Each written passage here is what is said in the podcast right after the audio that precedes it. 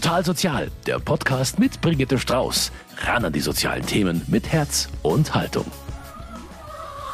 Hallo und herzlich willkommen zu einer neuen Folge Total Sozial. Ich bin hier an einer sehr österlichen Produktionsstätte, denn, pst, Geheimnis, der Osterhase legt gar keine Eier. Dafür diese jungen Damen hier. Wer sind denn die? Das sind die fünf Hühner des Hauses Maria Linden in Vaterstetten. Und Sie können die auch voneinander unterscheiden, oder? Kann ich voneinander unterscheiden, ja. Die sind zwar alle braun, aber die haben alle verschiedene Schattierungen. Manche sind heller, manche dunkler. Die anderen haben irgendwie ein besonders schönes Gefieder. Die nächste ist eher, eher gut im Scharren, sage ich mal, und im Eierlegen. aber ja, man kann sie mit der Zeit äh, ganz gut unterscheiden eigentlich. Und die haben auch alle einen eigenen Charakter. Also da gibt's die Anführerhenne, sage ich jetzt mal die bestimmt und äh, schaut, wo geschart wird und wo auch dann geschlafen wird, auf welcher Stange. Die Chefin schläft immer am, am höchsten Punkt natürlich. Und die eine ist wahnsinnig gesprächig und redet den ganzen Tag. Die hört man bis vor zu unseren äh, Wohnhäusern. Da gibt es auch Unterschiede. Ja, tatsächlich. Und Sie sind? Ähm, ich bin die Magdalena Schön und ich bin duales, äh, duale Studentin der sozialen Arbeit und arbeite seit, seit Anfang 2000, äh, Ende 2019, im Oktober habe ich hier angefangen zu arbeiten. Und haben sich das Projekt auch ausgedacht? Ich habe das, ja, Ungefähr. Also unser Einrichtungsleiter, der hat mir auch da einen guten Anstoß gegeben und hat gesagt, dass wir halt frei sind mit Projekten und dass sie vielleicht auch finanziell ein bisschen unterstützt werden können, wenn die gut sind. Und ich persönlich wollte schon immer Hühner haben. Also ich komme eigentlich aus der Stadt, bin zur Hälfte auf dem Land aufgewachsen, hatte aber nie das Glück, eigene zu haben. Und so hat sich die Möglichkeit geboten, dass ich das jetzt früher als äh, wenn ich erst 30 bin, haben darf. Und mit 30 möchten Sie gerne den eigenen Bauernhof? Ja, hätte ich, das wäre vielleicht so der grobe Plan, genau. Also ich habe den Eindruck, die Hühner sind hier glücklich. Sie behaupten, das macht auch die alten Leute hier glücklich. Warum das so ist und wie das funktioniert, darüber reden wir gleich hier bei Total Sozial. Fünf Hühner gibt's im Haus Maria Linden. Das ist eine Einrichtung des katholischen Jugendsozialwerks München für ältere Menschen mit einer chronischen seelischen und oder geistigen Behinderung. Magdalena Schön ist duale Studentin der sozialen Arbeit und hat uns eben schon ihre Hühner vorgestellt. Draußen vor dem Hühnergehege habe ich sie natürlich auch gefragt, wie sie auf die Idee zu dem Projekt gekommen ist. Also ich bin, seit ich ganz klein bin, bin ich sehr tierbegeistert und habe selber schon oft die Erfahrung gemacht, dass Tiere sehr heilend wirken können. Ich habe selber einen Hund daheim und wenn es mir schlecht geht, dann kommt der und checkt es. Und ich muss sagen, ich bin generell, was so Vögel oder Gefiedertier betrifft, da bin ich eher eh sehr affin und interessiere mich da schon ewig. Und ich habe halt schon öfter mal so von Projekten gehört, da wo sie halt irgendwelche Tiere, Alpakas, Lamas, Schafe in die Einrichtungen holen zu irgendwelchen Altenheimen oder Kindergärten oder sowas und dann einfach noch mal eine Art Beschäftigungsmöglichkeit für die Menschen, für die Mitarbeiter, für die Bewohner, für wen auch immer bieten. Und wenn man sich um so Hühner kümmert, dann bringt es natürlich auch viel Verantwortung mit, die man vielleicht erst gar nicht hat. Und es ist gerade wie bei uns mit dem Herrn Herzog, der dann eigentlich nur alleine saß, den ganzen Tag vor seinem Haus und hat geraucht. Der hatte sonst nichts zu tun und war allein mit seinen Gedanken der ist selber sehr tierlieb und der war Feuer und Flamme von Anfang an für das Projekt. Und bei ihm merkt man halt auch, das Selbstwertgefühl hat jetzt äh, wieder einen enormen Schub bekommen. Er sagt selber, er hat wieder einen Sinn im Leben und das ist für mich das größte Lob oder die große Bestätigung, dass, dass das Projekt halt funktioniert. Und halt lustigerweise auch mit Hühnern, weil wie gesagt, man kennt ja eher Alpakas, Hunde als Therapietiere. Hühner sind noch nicht so etabliert, aber ich sehe die als, als sehr vielversprechend an. Ja, wie gesagt, ich habe auch nie gedacht, dass man die knuddeln kann. Ähm, bei Hunden kommt man da ja sofort drauf. Der Herr Herzog äh, wollte uns kein Interview geben, der ist ein bisschen schüchtern. Der kann besser mit Hühnern reden als mit Journalistinnen, hat er gesagt, hat er äh, sagen lassen. Aber Sie haben ja beobachtet, was das mit ihm gemacht hat. Mhm. Und Sie haben gesagt, dass Sie ein bisschen Verantwortung übernehmen. Wie funktioniert das denn? Ist er jetzt wirklich dafür zuständig, dass die Hühner Futter bekommen oder wie läuft das hier ab? Ja, also am Anfang des Projekts dachte ich mir eigentlich, dass ich das noch mehr aufteilen möchte auf verschiedene Leute und habe dann auch im Vorfeld dann eben nach den Leuten gesucht, die Interesse haben. Aber das Problem war dann, dass es bei uns halt, die sind ja alles schon ältere Semester und die sind dann auch nicht mehr so ganz mobil zum Teil. Und hier hinten, also wir haben das hier, man, man muss sich vorstellen, wir haben ähm, eine große Anlage und wir haben ein bisschen abseits in so einem relativ weitläufigen Garten haben wir eine Scheune stehen und da sind die Hühner. Und um da hinzukommen, da muss man halt dann von unserem Haus ein bisschen gehen. Und dazu sind viele Leute dann nicht mehr bereit, das dann regelmäßig zu machen. Der Herr Herzog ist halt einer, der noch recht mobil ist und recht fit. Und deswegen übernimmt er das jetzt aber primär, weil er sich da halt auch dazu berufen fühlt und weil er das einfach wahnsinnig gut macht, muss man sagen. Der kommt dann hier, sperrt auf in der Früh, gibt den Hühnern Futter, Wasser und schaut, dass alle da sind, alle fünf Stück. Ja, kommt dann wirklich, stellt sich den Wecker und kommt alle zwei Stunden her, um zu schauen, dass die noch genug Wasser haben. Was das mit ihm macht, hatten Sie schon so ein bisschen gesagt, dass er sich wieder mehr beteiligt mhm. am, am, Gruppenleben oder wie würden Sie es formulieren? Also man merkt halt, er ist gesprächiger, er hat was zu erzählen. Also an sich ist er ein lustiger Typ, aber durch seine, ich sage es mal, auch die, die, die Krankheit, die er hat oder das Leben, das er hatte, das ihn geprägt hat, ist er halt vielleicht auch ein bisschen in sich zurückgezogen wie gesagt, war halt dann eher Einzelgänger. Und ähm, seit die Hühner da sind, hat er halt eben jetzt halt auch einen anderen Weg als jetzt von seinem Zimmer nach draußen zum Balkon zum Rauchen, sondern geht halt jetzt auch hier hinter und ja, kümmert sich drum und hat jetzt einfach einen neuen Sinn. Und das, wie gesagt, das hat er mir dann so auch mal gesagt und das, das war grandios. Er ist besser drauf, er ist gut gelaunt, er hat, äh, wenn die Sonne scheint, dann dann freut er sich, weil es den Hühnern automatisch gut geht und dann geht es auch ihm gut und somit hat sich das. Also wenn es den Hühnern gut geht, dann geht's auch dem Herrn Herzog gut und auch den anderen Bewohnerinnen und Bewohnern, die immer mal wieder vorbeischauen. Kann ich übrigens verstehen, denn ich durfte auch mal Hühner knuddeln. Die lassen sich echt anfassen? Mhm. Die lassen sich hier wirklich anfassen, ist ja süß. Ah, komm mal her.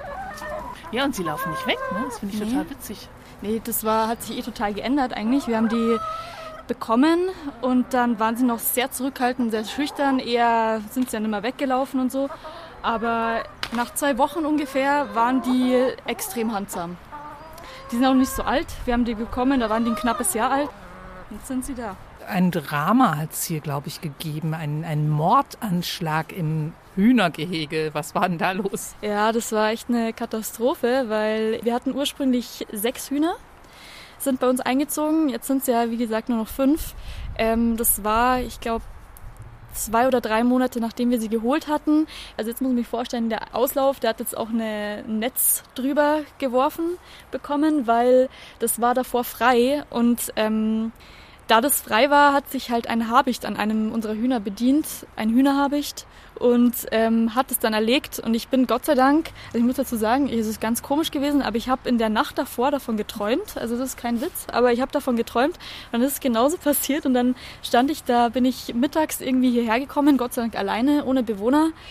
Die Hühner waren dann zu fünft aufgestreckt im Stall. Und ich kam rein und dachte mir, was ist denn hier los? Ist doch schönes Wetter. Und dann hatte ich schon ein komisches Gefühl, schau dann raus und dann steht der Habicht auf meinem sechsten Huhn und offensichtlich schon ähm, erlegt. Er war schon satt. Er war schon mehr oder weniger satt, beziehungsweise ich habe ich hab ihn eigentlich in Flagranti schon auch noch erwischt. Also mhm. es war leider halt schon tot, aber in meiner Wut habe ich ihn dann, bin ich rausgestürmt, habe ihn weggescheucht, aber ich habe dann das Huhn eingepackt und habe es ihn dann irgendwo hingelegt, nachdem die Wut verraucht war. Und äh, ich hoffe, er hat sich dann noch geholt, damit es sich irgendwie gelohnt hat. Aber ja, das, das war nicht lustig. Da habe ich auch die ein oder andere Träne nach der Arbeit verdrückt natürlich. Also konnte ich, das war dann nicht, das ging nicht spurlos an mir vorbei. Kommen wir zu erfreulicheren Themen und zu österlicheren. Eier liegen die auch. Was passiert mit den Eiern? Also die Eier, die bekommen primär unsere drei Außenhäuser zugestellt, weil die eben sich primär auch drum kümmern, also anfänglich mit dem Herrn Herzog. Aber wir haben ja natürlich noch andere Bewohner, die hier gerne herkommen und den Hühnern zwischendurch mal was vorbeibringen. Und wenn es Eier gibt, dann dürfen die sich auch mitnehmen. Wir haben tatsächlich zwei, also unsere Eier kann man gut unterscheiden, weil die sind alle, die sind braunlegig, also die sind alle braun. Und ähm, damit die Hühner besser legen, kauft man denen ähm, so Kalkeier, weiße, und legt die dann ins Nest. Und wenn da schon eins drin liegt, dann legen die noch gerne ein zweites oder ein drittes dazu. Und deswegen kann man die ganz gut unterscheiden. Deswegen liegen immer zwei weiße Eier drin, die man besser nicht rausnimmt. Ähm, und die braunen, die kann man dann am Abend oder in der Früh, Spiegelei, Rührei, was auch immer, das ist sehr beliebt bei den Bewohnern, wenn die ganz frisch kommen und der Herr Herzog zum Beispiel die mitbringt. Aber ist es dann wirklich jeden Tag ein Ei und am Sonntag auch mal zwei? Ja, also wir haben ja fünf Hühner und je nachdem, wie legefreudig die sind, desto mehr Eier legen die. Also in der Mauser zum Beispiel, das ist äh, Vogelfreunden bestimmt auch bekannt, da legen Hühner nicht so viel, weil die da einfach mit dieser Federbildung beschäftigt sind. Aber ansonsten sind die Legehennen in Deutschland, so wie sie wir jetzt hier haben, ähm, legen die ersten zwei Jahre ihres Lebens sehr viele Eier.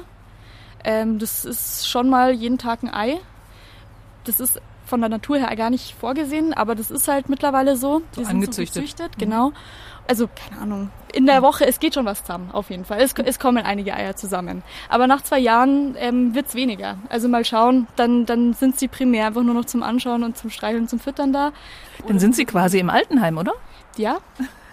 Zukünftig werden sie da auch altersgemäß hier gut herpassen, würde ich sagen. Ja dann sind sie, haben sie ausgedient sozusagen. So, jetzt müssen wir aber mal gucken, wo die überhaupt hingelaufen sind, weil wir haben das Tor offen gelassen und sie vergnügen sich auf der großen Freifläche. Soll, wollen wir die mal wieder reinholen? Ja, gerne. Aber wie gesagt, die sind an sich, sind die glücklich, wenn sie hier ein bisschen rumschauen dürfen. Die bleiben ja immer in der Gruppe zusammen. Da fühlen sie sich sicherer. Aber so ist es für die wunderbar, wenn sie mal richtig frisches Gras haben. Bei uns im, im Auslauf ist schon alles weggemäht. Okay. Äh, blöde Abschlussfrage. In die Suppe kommen die aber dann nicht, oder? Nee, um Gottes Willen. Also erstens bin ich, bin ich selbst vegetarisch und bin da nicht so ein großer Fan davon. Und zweitens, ähm, nee, wir haben die Hühner dafür geholt, dass die einfach eine therapeutische Wirkung haben. Und ich glaube, wenn wir das dem Herrn Herzog erzählen, dass die in die Suppe, in den Kochtopf kommen, dann, dann dann war's das. Dann überlegt er sich das, genau, das glaube ich auch. Dann überlegt er sich, ob er jemand, jemand anderen noch reinschmeißt in den Suppentopf. Der hat übrigens auch, ähm, apropos, der hat seitdem die Hühner da sind, hat der, isst er kein Hühnerfleisch mehr und generell kein Fleisch mehr. Das finde ich auch eine interessante Entwicklung, weil er sagt, das kann er jetzt überhaupt nicht mehr. Kein Hühnerfleisch mehr, dafür Hühner, die auch ihren Lebensabend im Haus Maria Linden verbringen dürfen, wenn sie keine Eier mehr legen. Aber momentan tun sie das noch ganz fleißig, wie ich bei meinem Besuch dort feststellen konnte. Also wir gehen jetzt in den Stall rein. Da ist die berühmte Hühnerleiter, also da oben sitzt die Chefin immer. Da sitzt die Chefin, genau. Da sind ja richtig viele. Fünf Stück, ja. Das macht äh, Ihnen richtig, richtig Spaß, oder? Ja, absolut. Also das ist, ist da gehe ich schon auf. Also ich bin auch wirklich stolz auf das Projekt, dass das so auch funktioniert und so laufen konnte. Ich bin wahnsinnig dankbar über die Unterstützung, die ich dann auch irgendwie bekommen habe.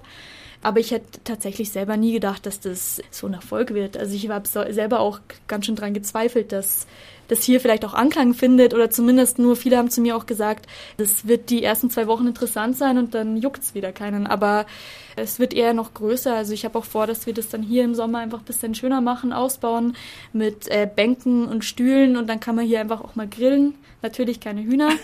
ja, ich sehe hier wahnsinnig viel Potenzial und fände es schade, wenn es halt irgendwie so nicht genutzt wird. Aber für diesen einen Mann hat es auf jeden Fall schon mal einen Unterschied gemacht in seinem Leben. Das kann man so sagen, ja. Und er ist zwar der Einzige, der sich regelmäßig kümmert, aber auch andere Bewohnerinnen und Bewohner sind begeistert von den Tieren. Wie zum Beispiel Anna Petri. Das ist für uns hier eine Bereicherung. Finden Sie die niedlich? Ja, sehr sehr, die sind sehr intelligent, die zum Beispiel, wenn sie sie anspricht, so wenn wir, die antworten wirklich richtig zurück und schaut die dich so mit neugierigen Augen an. Das ist äh, wirklich eine, eine tolle Sache, was die Frau schön hierher gezaubert hat, sozusagen, ja. Mit im Hühnerstall war übrigens auch Einrichtungsleiter Michael Liebmann und dem kamen hier viele neue Ideen. Ja, natürlich. Das Projekt kann man wunderbar äh, weiter ausgestalten. Wir sind am Überlegen, ob wir einen, einen, Raum hernehmen, den wir als Cafeteria gestalten. Diese Cafeteria könnte von Bewohnern Bewohnerinnen betrieben werden, die da vielleicht am Nachmittag für ein paar Stunden mal Kaffee und Kuchen ausgeben. Und da wäre natürlich der Idealfall, dass der Kuchen dann von den Bewohnern oder Bewohnerinnen gebacken wird und für die Verwendung kommen dann auch Eier, die unsere Hühner gelegt haben, dann zur Anwendung so gesehen schließt sich dann der Kreislauf und, und Menschen, die hier nicht hinterlaufen äh, wollen können, sind aber trotzdem im Projekt beteiligt, dass sie eben den Kuchen dann auf der Gruppe backen. Wow, was die Hühner alles bringen. Ja, das ist ein Treffpunkt, wo man dann am Nachmittag Gleichgesinnte trifft, wo man spielen kann, ratschen kann, Kuchen essen kann, Kaffee trinken kann und der ein oder andere Bewohner hat noch eine sinnvolle Beschäftigung, dass er den, den Kuchen backt oder eben verteilt ausgibt, wie auch immer. Hätten Sie gedacht, dass die Hühner so einen Einfluss haben? So eine Auswirkung? Ja, ja, also ich habe das schon irgendwie geahnt. Aber dass das so toll und so äh, gut ankommt und wie gesagt, dass es auch schon so lange läuft, das ist das mein Hauptproblem gewesen, dass es am Anfang eine große Euphorie da ist, aber dass die mit der Zeit verflacht und dass es dann auch wirklich Bewohner und Mitarbeiter gibt, die das dann langfristig machen. Da hatte ich schon ein bisschen meine Bedenken, aber wunderbar und ich finde es ganz toll, was die Frau Schön da so äh, bewegt hat und ohne sie wäre das jetzt eigentlich so nicht entstanden, das Projekt. Muss man klar und deutlich sagen. Ich würde mir wünschen, dass viele Mitarbeiter andere Projekte so ja, vorantreiben. Das ist eine große Bereicherung für die Einrichtung hier und vor allem für die, für die Bewohner hier natürlich. Ja, und genau diese Sätze zeigen auch, was das Haus Maria Linden so besonders macht. Denn hier wohnen die Bewohner, die noch fit sind, in Wohngruppen und übernehmen einen Teil der täglichen Arbeit. So eine Cafeteria wäre also wirklich denkbar. Einrichtungsleiter Michael Liebmann hat mir noch mehr über das Haus erzählt. Wir haben uns ein bisschen ins Haus zurückgezogen, weil es doch ein bisschen windig draußen ist. Was ist denn das Besondere an diesem Haus Maria Linden? Ja, wir sind eine Einrichtung für Menschen mit einer geistigen Behinderung oder seelischen Erkrankungen. Wir haben hier 100 Wohnheimplätze. Von den ganz Fitten, die noch dazu in der Lage sind, am Kochen, an den hauswirtschaftlichen Tätigkeiten mitzuwirken, bis hin zu Personen, die stark pflegebedürftig sind, die im Rollstuhl sitzen oder im Bett liegen und dort versorgt werden müssen. Haben wir eigentlich alles hier in der Einrichtung. Also wir, wir sind jetzt kein Altenheim, wir sind eine Einrichtung der Behindertenhilfe. Das heißt, im Vordergrund steht eine Behinderung und die Pflegebedürftigkeit oder sowas, die kommt dann noch dazu. Das ist auch sehr ungewöhnlich, so eine Einrichtung, ein Altenheim für Menschen mit Behinderung, oder kommt mir das nur so vor? Ja, beim Nationalsozialismus wurden halt alle Menschen mit Behinderung ermordet. Das heißt, es gab in den 60er, 70er, 80er Jahren gab es ja gar keine Menschen mit Behinderung in dem Alter. Das ist erst vor 10, 20 Jahren aufgetaucht, dass halt Menschen mit einer geistigen Behinderung auf, auf einmal auch da erschienen sind und waren Rentner. Und da hat man überlegt, was macht man mit denen eigentlich? Von daher haben sich dann viele Einrichtungen dann äh, ja, ändern müssen, umwandeln müssen, einrichten müssen auf das neue Zielpublikum sozusagen. Das ist ja eine sehr spezifische Anforderung. Finden Sie denn da so leicht Personal? Nee, Personal zu finden ist immer schwierig, egal ähm, was, was man für eine Einrichtung ist. Aber äh, Sie müssen ja im Prinzip eine Doppelqualifikation haben. Also jemand muss sich in der Arbeit mit Behinderten auskennen und in der Pflege. Ja, das ist die Idealvoraussetzung. Ja, also wir haben aber hier Pflegefachkräfte, die rein pflegerisch eine, eine Ausbildung mitbringen und diesen Bereich abdecken. Und dann haben wir aber auch viele Pädagogen. Und natürlich als Pädagoge, ich bin auch Pädagoge, kann man natürlich auch bestimmte pflegerische Sachen erlernen.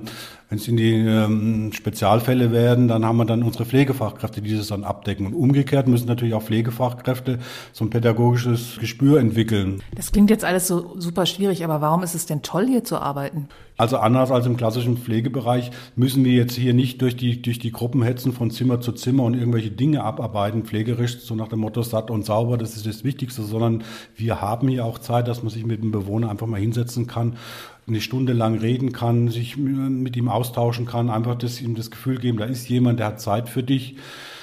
Das klingt nicht immer, aber wir haben normalerweise die Ressourcen und wir sind ja ein ganz tolles Gelände hier. Wir haben einen kleinen Wald da dran. Wir liegen verkehrsgünstig inmitten vom Herzen vom Vaterstetten mit einer tollen Busanbindung. Wir können Ausflüge machen. Wir können viel mit den Bewohnern Unternehmen machen, was in einer normalen Pflege- oder Alteneinrichtung gar nicht der Fall ist. Also da unterscheiden wir uns schon deutlich. Und ich denke mal, da kann man auch so seine eigenen Interessen, Hobbys so verwirklichen. Angebote kann ich hier entwickeln und umsetzen, die, die, wo ich selber dran Spaß habe. Das ist, glaube ich, das Besondere auch hier. Wie zum Beispiel die Hühner, die nicht nur selber glücklich sind, sondern auch die Bewohnerinnen und Bewohner glücklich machen. Und das war's auch schon wieder mit Total Sozial für heute. Diesmal aus dem Haus Maria Linden in Vaterstetten. Während wir geredet haben, stand übrigens die Tür des Geheges offen. Kein Grund zur Panik, meint Magdalena Schön. Ja, ich lasse die ab und zu da raus ähm, aus dem Gehege, weil dann können die ganz gerne da picken. Müssen wir die jetzt wieder einfangen? da raschel ich einmal mit der Tüte von Mehlwürmern und dann sind die auch wieder da. Tja, wenn sich alle Probleme so einfach lösen lassen würden. Ich jedenfalls bin ab sofort ein totaler Hühnerfan, ebenso wie die Bewohnerinnen und Bewohner des Hauses Maria Linden. Vielen Dank allen, die mir diesen wirklich süßen Einblick in die Arbeit des Hauses und in den Hühnerstall ermöglicht haben. Ihnen vielen Dank fürs Zuhören. Bis zum nächsten Mal. Machen Sie es gut, Ihre Brigitte Strauß. Total Sozial, ein Podcast vom katholischen Medienhaus St. Michaelsbund, produziert vom Münchner Kirchenradio.